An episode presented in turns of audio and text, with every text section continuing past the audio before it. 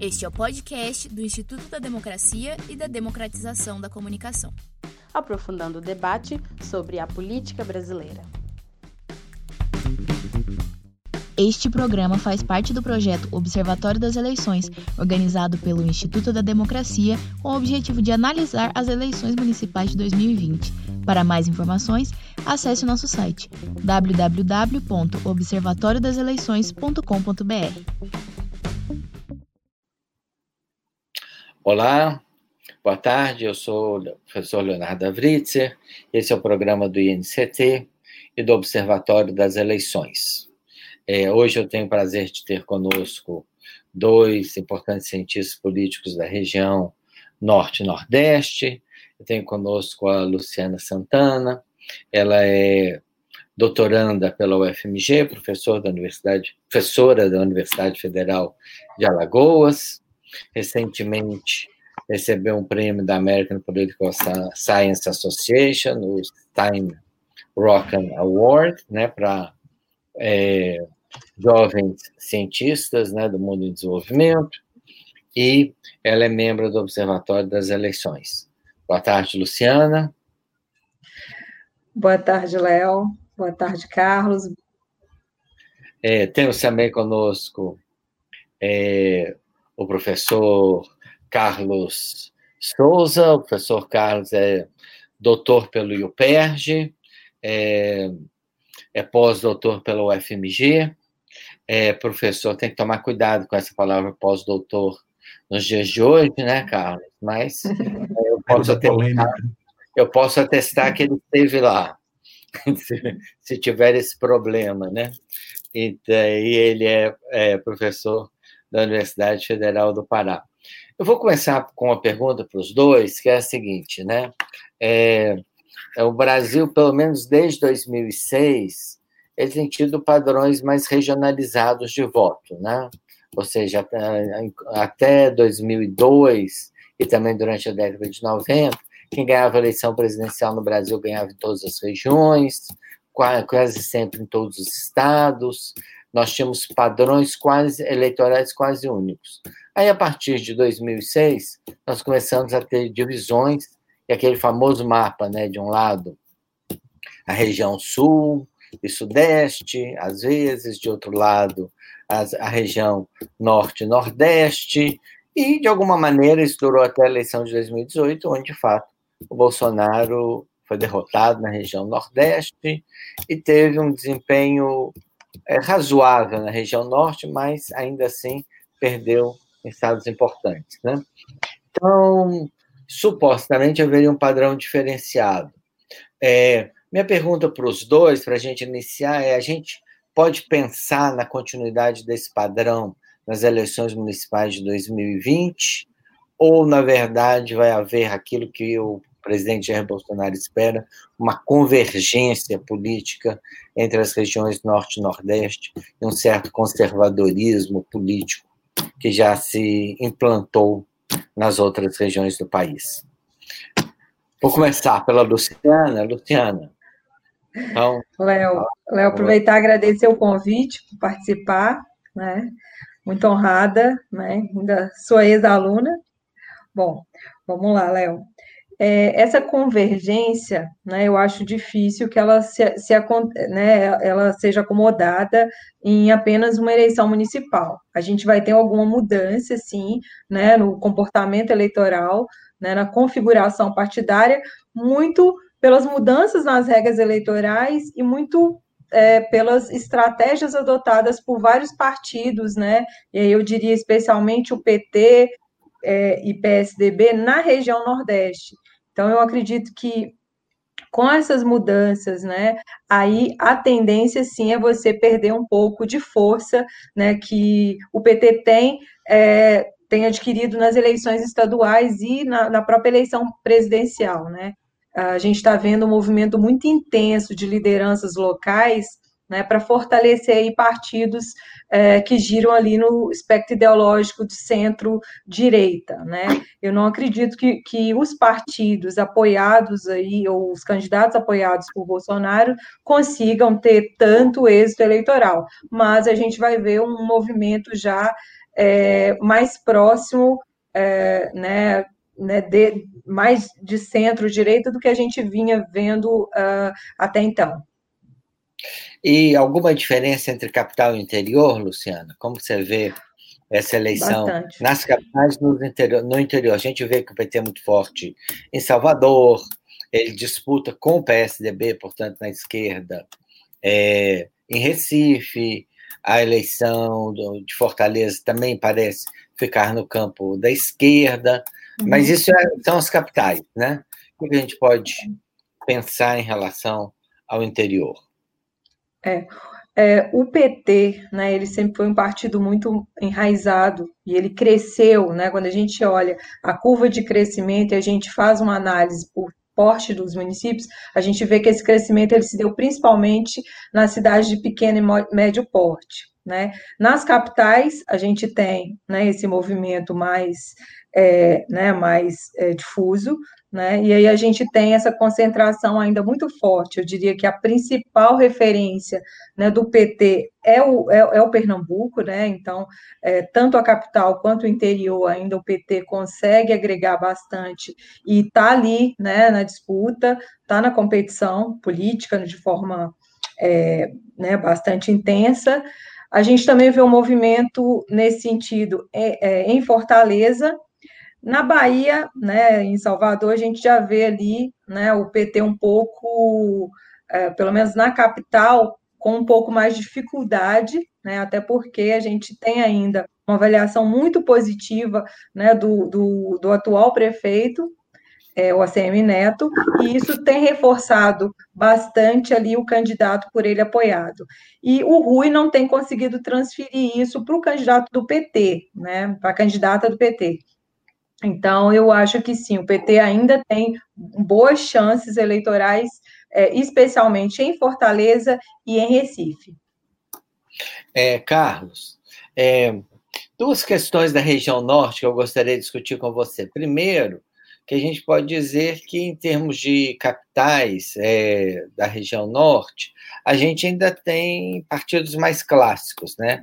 Aquela, vamos dizer, varreção completa dos partidos mais tradicionais não aconteceu ainda na região. Né? O, o PSDB tem a prefeitura de Manaus, né? e, o, e o MDB ou o PMDB, nunca sei, porque ele já foi um, já foi outro, e agora parece que vai voltar a ser MDB, né?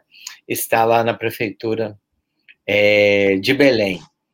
É, por outro lado, a gente vê uma questão interessante que é é, o PT e PSOL, ou PT e partidos da esquerda, se aliaram em, muitos, em muito poucas cidades, né? pelo menos de saída no primeiro turno é, no país, mas estão aliadas, aliados em Belém. Né?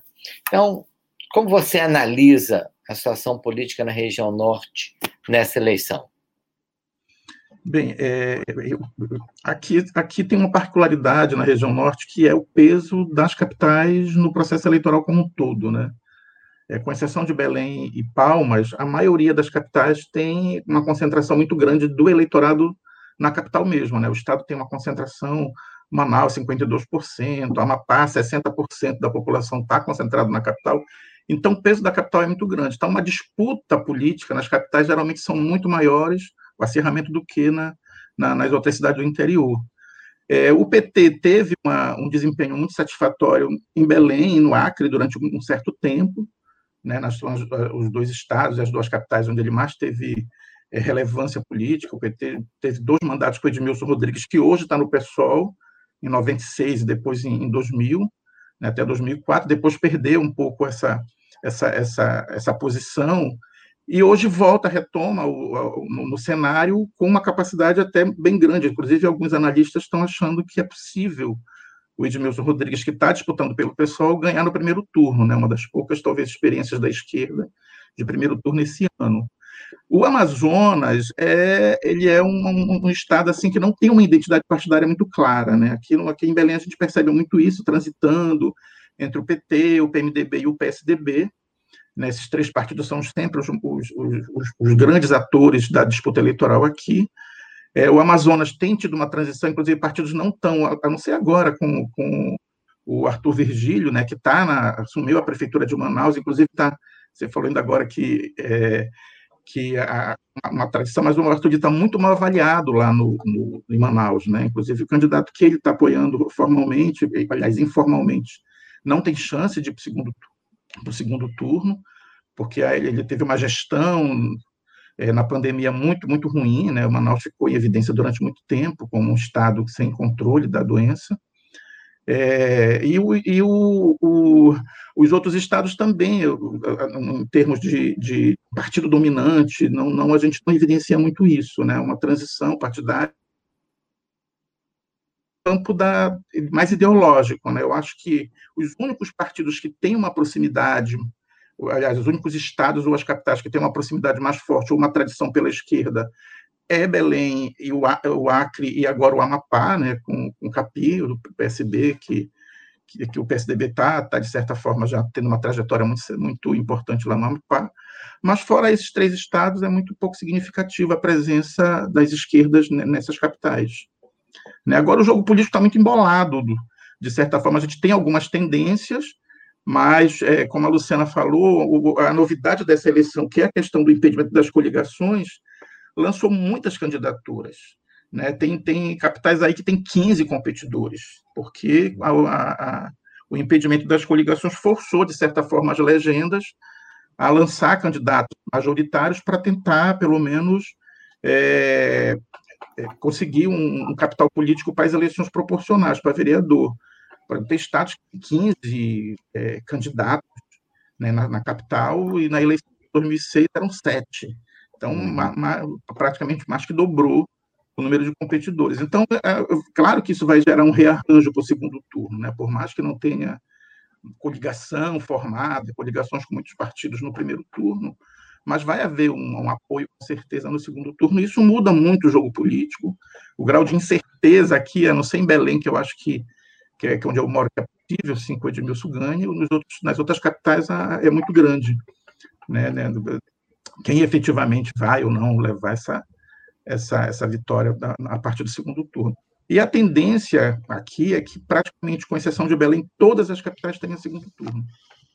É, agora, perguntando, uma questão que você falou, e que não se discute muito na região norte e nordeste, por isso queria perguntar para você, né? Ou para vocês. É, outsiders, né?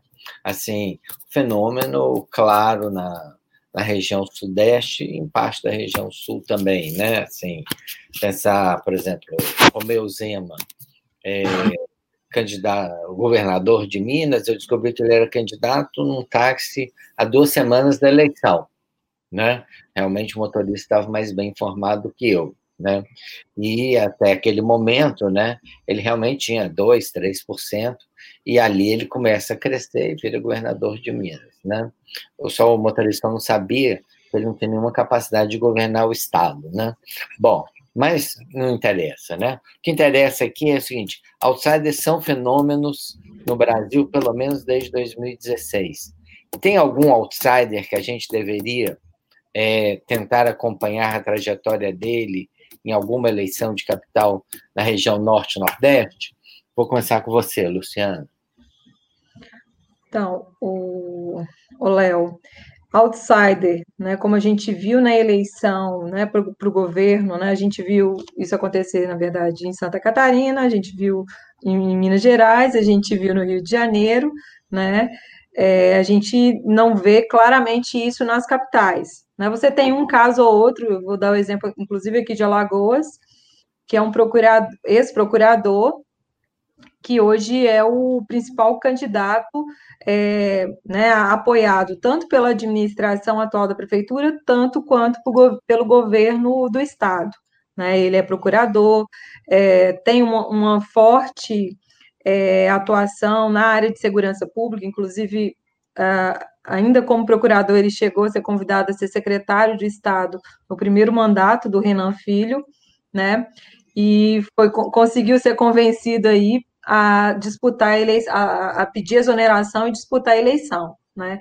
Esse é um caso que a gente vai acompanhar mais de perto, né? Porque enfim, tem vários rearranjos paralelos que estão sendo feitos, inclusive para pensar a manutenção mesmo do próprio, é, né, da família Calheiros no poder, né, já que a, a, na próxima eleição para o governo, o Renan Filho já não pode mais tentar a reeleição e, é, enfim, de alguma maneira, não tem um sucessor direto, né, como o Renan Calheiros teve em relação ao filho.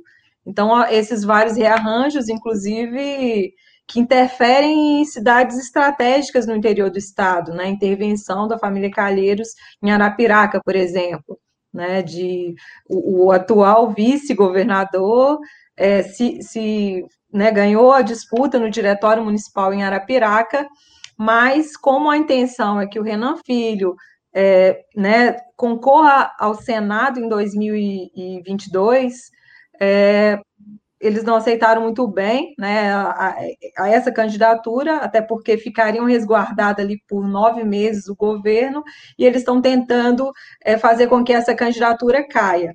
Isso fez com que é, o governador Renan Filho exonerasse pelo menos 50 pessoas ligadas aí ao vice-governador. Então, a gente tem aí um, um, um, vários problemas aí é, oriundos aí dessa candidatura, né, e desses novos realinhamentos já pensando em 2022. Então, isso vale a pena acompanhar.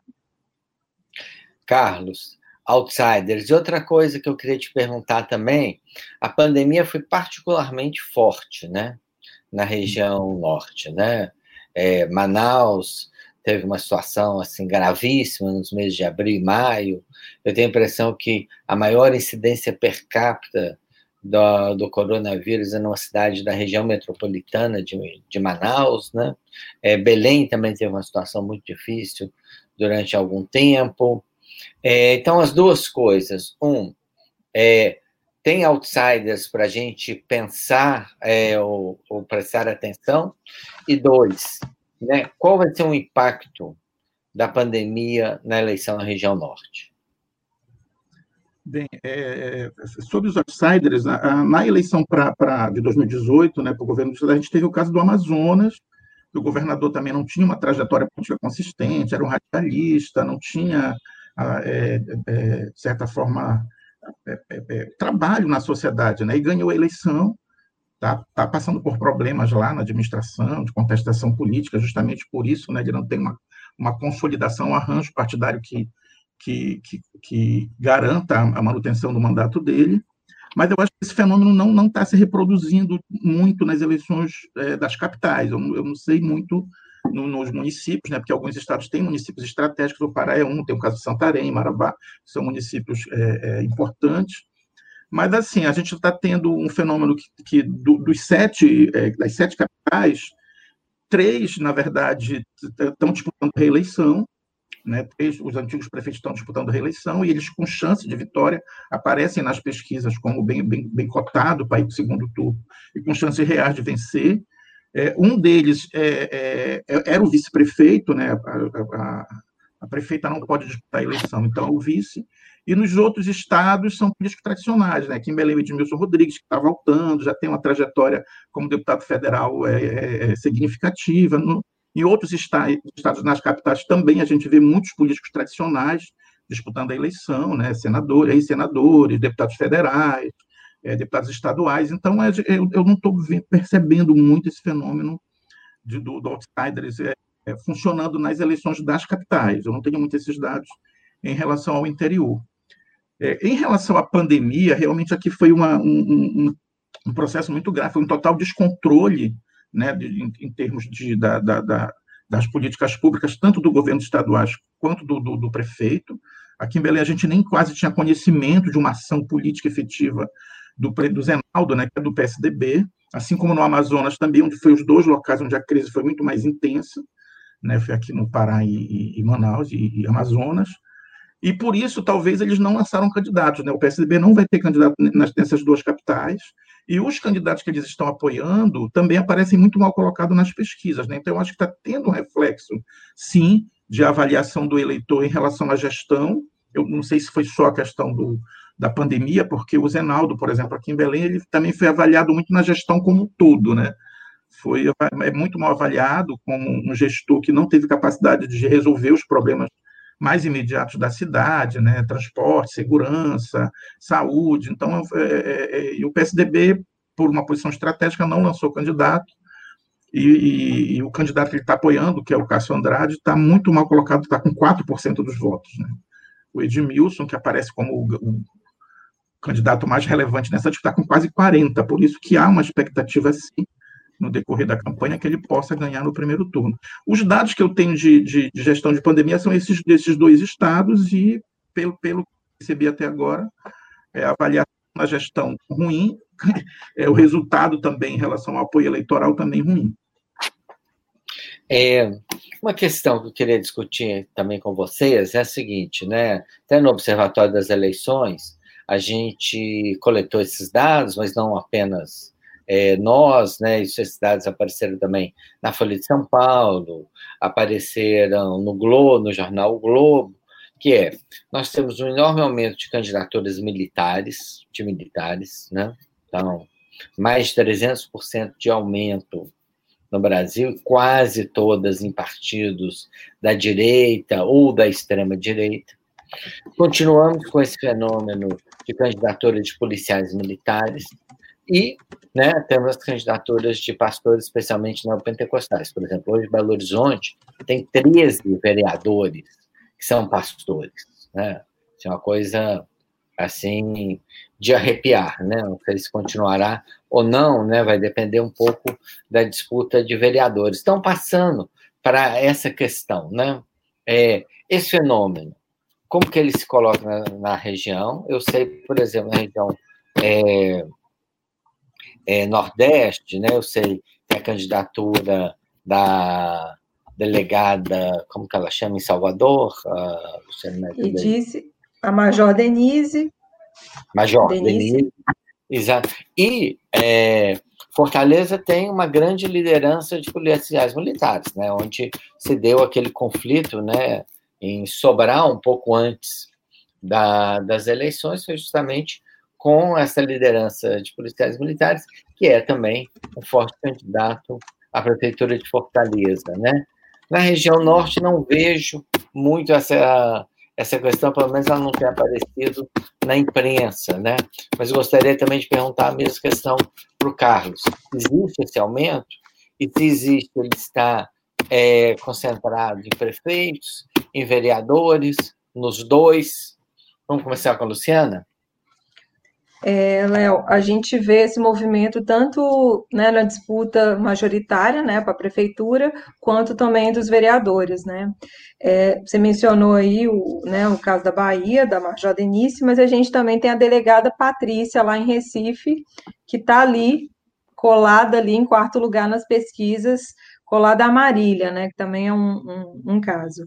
Eu, eu, mencionei do, do procurador aqui, que tem uma pauta também ligada à segurança pública, isso tem sido muito forte na campanha, né, e a gente vê, sim, esse movimento, não apenas nas capitais, né, isso no interior, especialmente ligado a partidos como o PP, o próprio PSL, né, e o PSD, é são os partidos onde a gente vê a maior concentração de candidatos né, nessas disputas. Então, é, provavelmente, do, da mesma forma como a gente tem visto isso no Sul, Sudeste, Centro-Oeste, isso deve se reproduzir também no Nordeste, né? A bancada, né, a base aí formada tanto por militares, né, ou, ou pessoas que mencionam, né, é, como saiu no, no observatório, né, aquelas menções para reforçar né, o tema, é, devem ser aí, estão na competição e com chances grandes de serem eleitos. E também entre religiosos, né? A gente também vê aí um aumento muito grande. Isso reforça uma entrada desses, dessas candidaturas mais conservadoras e que, quer queira ou quer não, dialogam também com segmentos da população, especialmente de baixa renda, né, né Léo? É, a gente sempre fala muito do auxílio, mas esquece talvez de falar um pouquinho no Nordeste, como tem crescido esses movimentos, né, é, ligados à igreja nas periferias. E isso, quer queira ou quer não, reforça também esse conservadorismo é, aqui no Nordeste. É, mas aí eu te faria a seguinte pergunta, porque eu acho que ela é importante para a gente pensar quais são as chances desses candidatos. O Nordeste parece ter um sistema é, político, ou, ou ter ou, a desestruturação pela qual passou o sistema político brasileiro foi menor, no Nordeste e no Norte. Né? Isso que eu tentei colocar aqui. Se a gente vê é, as candidaturas principais, em Salvador, em Alagoas, em Recife, em Fortaleza, no Pará, no Amazonas, elas estão hum. concentradas aí nesse campo PSDB, PT, PMDB, PSOL, PSB, né? É, e essas candidaturas, no entanto, em geral, elas, elas surgem em partidos diferentes. Não são nesses partidos que as candidaturas surgem. Elas surgem em no Patriotas, no PSL, às vezes até no PSD, né? Então, republicanos. Republicanos, né? Tem alguma. Então, assim, a pergunta é: o sistema do Nordeste e da região Norte, ele está mais estruturado a ponto de impedir isso? Ou essa pode ser uma das surpresas dessa eleição? No, no executivo, eu acho que as chances são poucas, né? Assim, são baixas disso acontecer. Né? A gente vai, quer queira ou quer não, né, para as câmaras é, municipais, a gente vai ver sim alguns nomes aparecendo é, em algum, nas capitais, vindo forte, inclusive, como fenômenos eleitorais, é, que, pelo menos com o fim das coligações, não vão né, tá contribuindo aí com outras eleições de pessoas de, né, de outros partidos, né, com o mesmo perfil mas a gente vai ver isso ampliando nos legislativos aqui no Nordeste muito mais do que no executivo, né? As chances já é, elas são baixas. Carlos, é, gostaria de fazer aí considerações sobre a mesma questão aí para a região norte. É, sim, a, a, o fenômeno aqui é muito parecido com o que a Luciana já está ilustrando para o Nordeste, né? A gente vê eu, pelo menos, quando eu fiz a pesquisa para ver os dados, quem eram os candidatos e tudo mais, para trazer algum, alguma coisa mais consistente para essa live, percebi que praticamente em todos os estados você tem alguém vinculado à segurança pública ou a, a, vinculado às igrejas evangélicas.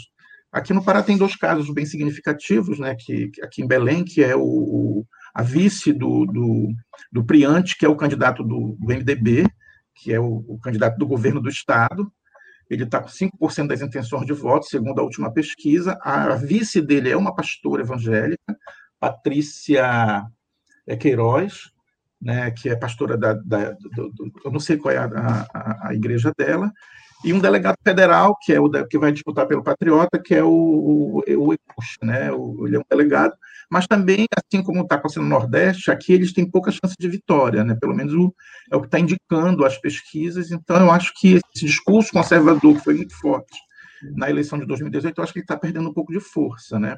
Mas a, a, a, a estratégia né, de captar, de, de cooptar esse eleitorado, continua ainda existindo, né, principalmente para esses candidatos que que estão querendo, inclusive, é, é, é, um, um, adensamento de votos para as eleições proporcionais, né? Porque, na verdade, a estratégia é um pouco isso. Lança um candidato que tem alguma capacidade de puxar voto para tentar conseguir alguma vantagem nas eleições proporcionais para eleger algum candidato nessa esfera. Né? Mas, do, do ponto de vista dos cargos executivos, é, é, é pelo menos nas capitais, eu não estou percebendo um movimento de, de aceitação mesmo política desse movimento mais conservador, mais vinculado à, à segurança pública. É, agora, questão que muita gente no Brasil anda interessado e faz parte de quase todas as discussões, o chamado centrão, né? Não é muito claro, né? Esse nome, aliás, é péssimo, porque a princípio não existe nenhum problema em estar no centro, né? Na verdade, aliás, o problema do centrão não é esse, né? Também não é nem muito claro que o centrão esteja no centro. O problema do centrão é que ele é uma estrutura de apoio automático, né? aos presidentes no Congresso em torno de em troca, né, de benefícios que frequentemente é, atrapalham a governabilidade quando não, não, implicam abertamente em corrupção. É, o Jair Bolsonaro, né, a gente sabe, né, o presidente Jair Bolsonaro ele foi eleito achando que o Centrão era o demônio, né, né, ou pelo menos assim ele fez crer muitos dos seus eleitorados, eleitores de classe média, né? Mas agora ele chegou à conclusão não que o Centrão é uma ótima âncora para um governo em crise, né? E aí ele tem aí os seus é, os mem alguns membros importantes do Centrão que estão ajudando a estabilizar o governo dele, né? E alguns estão na região Nordeste, né? Então, a gente viu é, o papel do senador Ciro Nogueira na indicação do Cássio Marques, né? Acho que ele ainda sobreviveu, ainda é candidato? Acho que sim, né? Acho que ainda não caiu a candidatura dele, não, né? Mas vimos o papel que mostra já uma mudança até de orientação. Eu me lembro Ciro Nogueira, é, alguns anos atrás, dizendo o seguinte: olha, ninguém pode falar nada contra o Lula no interior do Piauí, porque ali é o lugar dele e pronto, né? Então, Ciro Nogueira é uma dessas tentativas de substituir uma base lulista por uma base é, bolsonarista, né? O Arthur Lira, né? Arthur Lira, é Arthur Lira, é, né? Arthur de, Lira. Ele é, ele é Boas, né? Também parece ser outra pessoa importante né, nesse esquema, né? É, o que é exatamente o Centrão na região Norte e Nordeste e onde que ele provavelmente irá atuar nessa eleição? A gente vê, discutindo aqui já há 30 minutos, eleições nas capitais, as capitais não são a praia do Centrão, né? Nem na região Norte, nem na região Nordeste. São mais cidades de porte médio, cidades pequenas. O que, que a gente pode esperar, ou qual que seria a estratégia do Centrão nessas eleições na região? É, Léo, também não gosto muito desse Centrão, porque o Centrão, na verdade, ele, na verdade, está querendo dizer aqueles que estão, né, de forma fisiológica ali acompanhando o governo, né, independente de quem ele seja. Né? Então, a gente tem inclusive uma mudança, né? O Democrata e o MDB a gente já não considera parte desse centrão aí bolsonarista, né? E aqui no Nordeste, realmente, esses partidos é, que giram em torno dessas lideranças, né, que é, né, tem ainda um apelo muito mais governista, né, vou falar governista no sentido de independente de quem está lá, ele quer de alguma maneira se aproximar e fazer parte, né, como é, essa aproximação que o Arthur Lira fez, né, como que o Ciro Nogueira fez, e como outras lideranças, é, a gente vê uma atuação muito maior deles é, no interior dos estados, né?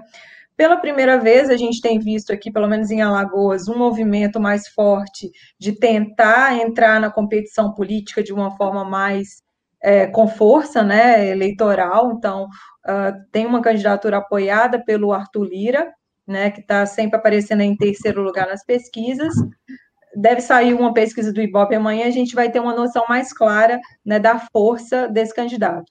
Mas, e, e é, a, a, além disso, é ele, por exemplo, que tem o maior tempo ainda de TV e de rádio. No interior dos estados, isso ainda faz diferença. Muita gente fala, acha que só a internet, mas quer queira ou quer não, né, faz diferença para para muitas pessoas, muitos eleitores, né? E a mesma coisa a gente vê esse movimento também no Piauí, né?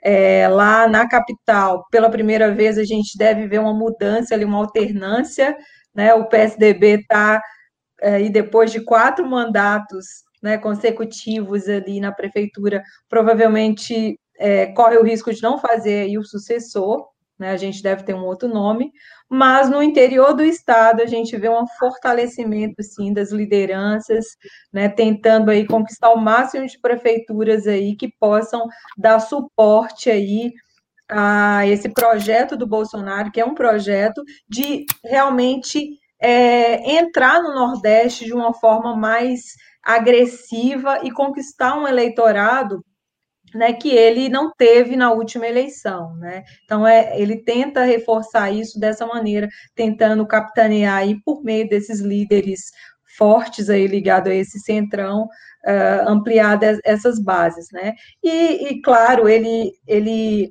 se aproveita também de vários, é, né? Acaba sendo recursos que, que foram oriundos da pandemia, né?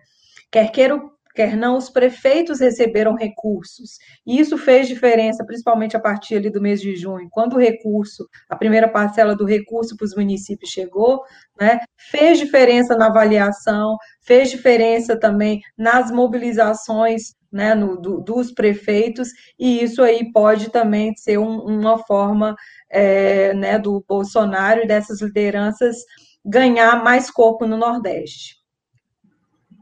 Carlos, vou te fazer a mesma pergunta. Centrão, né? Onde que ele estaria operando? Vamos dizer, na região norte? Como que a gente pode esperar? O que a gente pode esperar da, do desempenho dele nas eleições? Bem, aqui, aqui também é uma situação muito parecida, né? A gente percebe um discurso muito forte de apoio ao, ao Bolsonaro, o bolsonarismo ainda está presente nas campanhas eleitorais dos candidatos, mas pelas pesquisas, assim, tem, tem, tem três capitais em que a esquerda está na frente, né, pelas pesquisas, que é Belém, é, Amapá e Rio Branco, né, que os candidatos da esquerda aqui, aqui em Belém é o Edmilson Rodrigues, do, do PSOL, é, no Amapá, o Capi, do PSB, e Rio Branco, a Nery, também do PSB. Né, e eles têm, pelo, pelo menos as pesquisas iniciais indicam, que onde houver segundo turno, eles têm chance também de, de, de sair vencedor. Você tem aqui alguns estados, é, como, por exemplo, Porto Velho, do PSDB, Palmas, também a Cláudia Ribeiro, do PSDB, que, que, que, são candidatos que estão cotados para ganhar a eleição, e o caso do, do, de Manaus, né, que é o Amazonino Mendes, que é do Podemos também, que, que tem uma. uma é, é, é, é provável que ele também ganhe a eleição em segundo turno. O caso mais, é, é, é, digamos que foge disso seria Boa Vista, né, que é a Tereza Surita do MDB que está o discurso lá, pelo menos em algumas imagens que eu vi, não é um discurso muito alinhado ao Bolsonaro, mas assim a gente percebe sim um, um, muitos candidatos ainda é, é, colocando em, em, discussão essa questão do projeto do Bolsonaro para o país e, a, e a, as vantagens que derivam disso e você apoiar dessa natureza. Eu não sei se isso vai ter grande repercussão no, no eleitorado, né? Vai depender muito aí de como o eleitor. É por isso que eu acho que essa eleição é um laboratório para a gente perceber quais são as tendências, né? Que, que tipo de, de, de sistema partidário de apoio político vai se formar em cada região. Mas, assim, há uma tentativa, assim, muitos candidatos se colando a essa imagem, né, que, é que eu posso, poderia considerar como um discurso de centro, do centrão, mas não são, não são os candidatos que estão na, na mesmo esses candidatos que, que, que estão mais alinhados e com chance de vitória, eles não estão tão bem posicionados na pesquisa, não. Né? Aparece com 23% das intenções de voto, então isso pode virar ainda no segundo né? Então, eu não sei até que ponto isso vai gerar. No interior, eu não tenho muitos dados né, da, da, da do, do, processo eleitoral aqui, no, até porque a, a, a, região norte tem essa dificuldade de comunicação. Né? A gente não, não nem, nem todos, os, como é um, os estados são muito grandes, as operadoras de rádio, televisão que operam lá não, não são as mesmas. E a gente não, em algumas regiões do Pará, o programa que aparece é de São Paulo, a campanha eleitoral de São Paulo e não, não da região. Né? Então, as notícias que a gente tem não são muito muito é, é, claras em relação a isso. Mas nas capitais o cenário é muito, de, de muita incerteza, a gente não tem ainda um, uma clareza em relação do, de onde isso vai levar né, nessa eleição agora para prefeito. Gente, então chegamos aí ao fim do nosso programa, foi um prazer conversar com vocês dois. É, acho que nós temos agora uma imagem muito mais clara das duas regiões, né? Eu gostaria também que vocês acompanhassem os desenvolvimentos no site do Observatório das Eleições, né? onde nós estaremos publicando artigos sobre isso. O Carlos não é membro do Observatório, mas está convidado já para fazer as suas contribuições, tá? Fique tá aí à vontade. Fique aí à vontade. Então, é, muito obrigado aos dois. Foi um prazer conversar com vocês. Obrigada, Léo. Estou à disposição para a gente debater em outra oportunidade. Obrigada. Eu também quero agradecer, Léo. Fiquei muito feliz pelo convite. Eu acho que esse tipo de debate é extremamente importante. O país precisa, né, a gente perceber o que está acontecendo. E só através dessa, desse tipo de discussão é que a gente vai efetivamente entender que rumos o país e que país a gente quer também, né? Que tipo de, de sistema político a gente quer. Eu acho que a democracia precisa disso, fortalecer a democracia. É, é, é o, o, vários elementos hoje de contestação da democracia, de contestação da, da, da, dos avanços que a gente conquistou a partir disso estão sendo colocados em xeque. Eu acho que só mesmo uma política de esclarecimento, de, de, de informação é que vai gerar talvez uma massa crítica para entender o que está acontecendo. Então, quero agradecer muito pelo convite pela, e pela iniciativa do observatório que você coordena. Muito obrigado aos dois, então, gente. Este é o podcast do Instituto da Democracia e da Democratização da Comunicação. Aprofundando o debate sobre a política brasileira. O Instituto da Democracia faz parte do Programa de Institutos Nacionais de Ciência e Tecnologia e é formado por grupos de pesquisa de diversas instituições nacionais e internacionais. Acompanhe nossas atividades em nosso site www.institutodademocracia.org e em nossas redes sociais.